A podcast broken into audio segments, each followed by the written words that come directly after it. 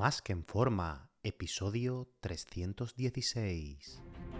Bienvenidos a Más que en forma con Antonio Yuste, el programa donde conseguirás transformar tu físico y rendimiento para ser tu mejor versión con la ayuda de personas extraordinarias que ya lo han conseguido.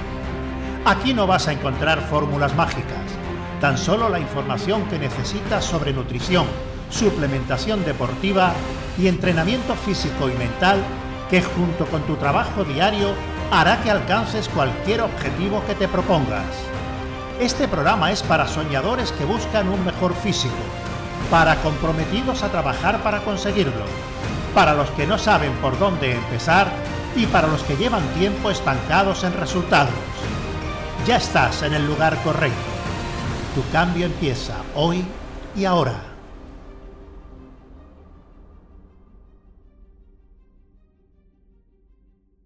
Muy buenas y bienvenido a un nuevo programa. Ya sabes que si quieres que trabajemos juntos para ayudarte con tu dieta y entreno y llevarte el seguimiento para que consigas ese cuerpo fitness que quieres en el menor tiempo posible, agenda una cita por teléfono conmigo gratuita en antonioyuste.com barra ayúdame. antonioyuste.com barra ayúdame, ayúdame sin tilde. Hay dos tipos de personas con ansiedad por la comida la que todos los días come comida basura a toda hora y lleva así toda la vida, y la que lleva buenos hábitos y tiene crisis donde se da un atracón de comida basura como si fuera el último día sobre la Tierra.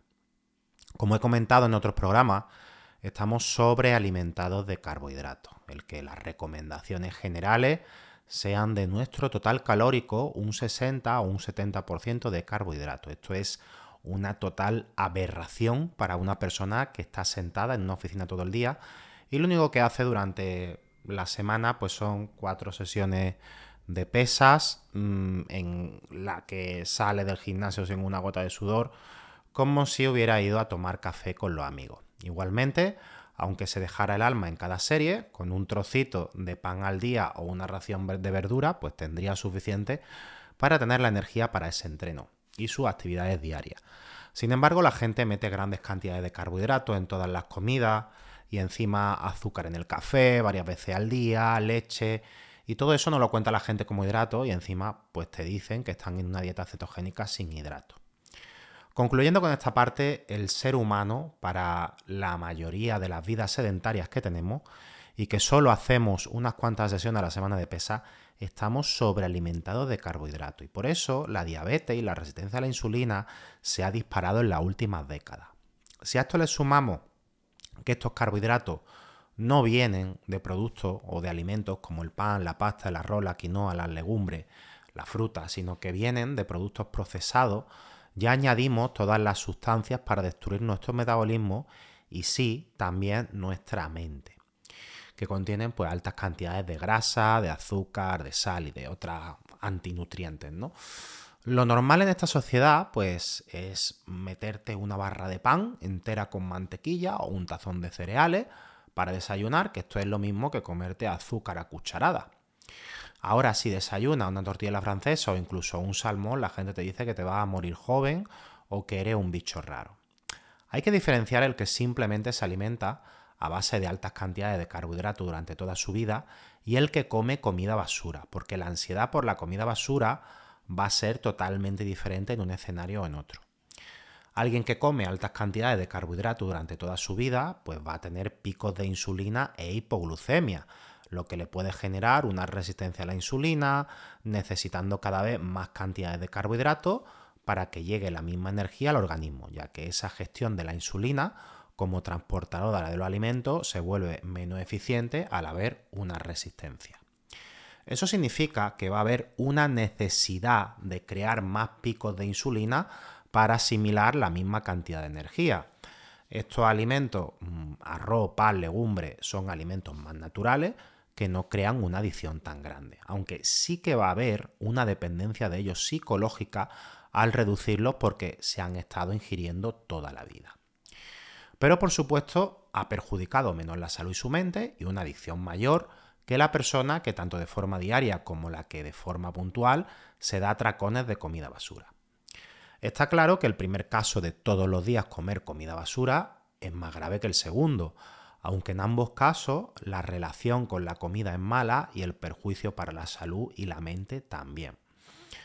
Cuando ingerimos comida basura, mm, no estamos ingiriendo solo energía. Un donut, un bollicao, un brownie, todo este tipo de cosas tienen altas cantidades no solo de azúcar, sino de grasas y de sal, para crear una bomba de sabor en el cerebro que provoca una sensación de éxtasis en el cerebro, que eleve por encima de lo que hace cualquier comida y alimento natural los niveles de serotonina y dopamina, que son los neurotransmisores de la felicidad. Es decir, cuando comes eso, tienes la misma sensación en tu cerebro como si tomaras drogas recreativas, cocaína, éxtasis y similares.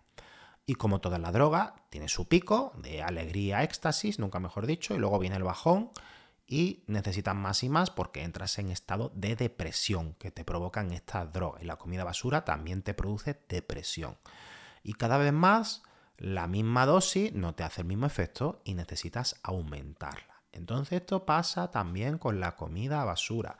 Tienes que pensar que la comida basura es incluso más adictivo y más potente que cualquier droga recreativa y que destruye tu mente y tu cuerpo de una forma incluso peor que la, que la cocaína y otra, y otra droga. Uno cuando va de fiesta y se reúne con los amigos, las personas que toman drogas, pues lo hacen a modo de celebración.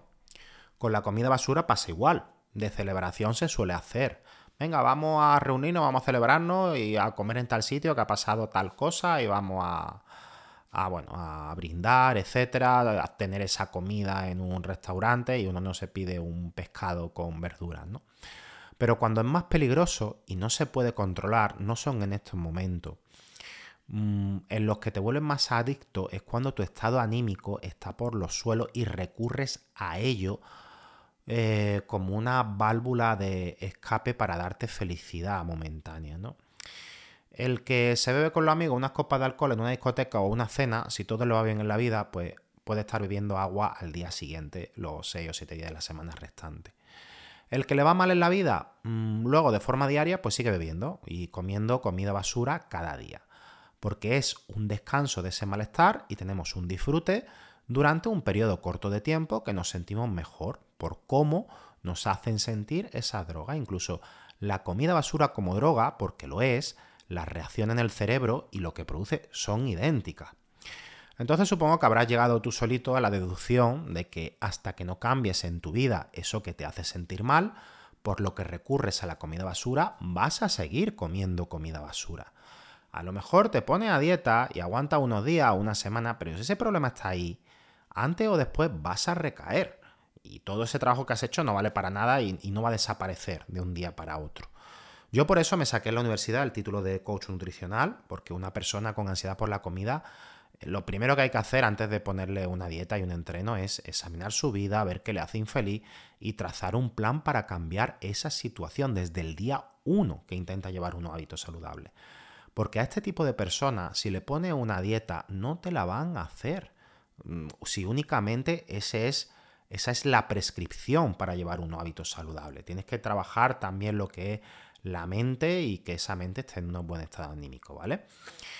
Eh, hay muchas personas que dicen, bueno, ahora es que estoy en un mal momento, no voy a contratar un entrenador, a un dietista, cuando tenga menos estrés, cuando supere tal problema, y llevan razón. El problema es que la mayoría de las ocasiones, sin ayuda profesional, no son capaces ni de crear un plan de salir de ahí, ni son capaces de gestionar todas esas emociones negativas.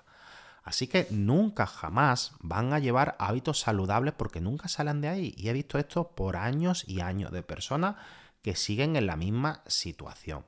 Por lo que si estás en esa situación, contrata un coach nutricional que desde el primer día tracéis junto un plan de acción para mejorar tu vida y te enseña a gestionar esa ansiedad de la comida, en el que es un proceso de trabajo eh, de meses ya sea aparte del coach nutricional, puedes contratar a un, más que un, psicólogo, un, life coach, ¿no? Un, un, psicólogo que esté especializado en esto, ¿no? En, trazar planes de acción para ir cambiando y mejorando su vida, ¿no?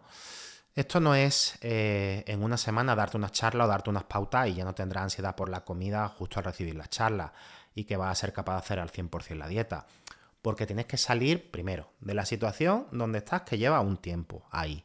Tienes que desenganchar a tu mente y a tu cuerpo de esa droga que le has estado dando durante años y reprogramar la mente para cada vez que te pase algo malo, no vayas a recurrir a la comida basura como válvula de escape y sigas asociando comida basura a felicidad. Me pasa algo malo, como comida basura para sentirme mejor. Todo eso hay que desprogramarlo con ejercicios que un coach nutricional sabe eh, poco a poco. ¿vale? Y eso es un proceso que lleva semanas y meses de trabajo. Así que el que se encuentra en esta situación es quien debe contratar a un coach nutricional.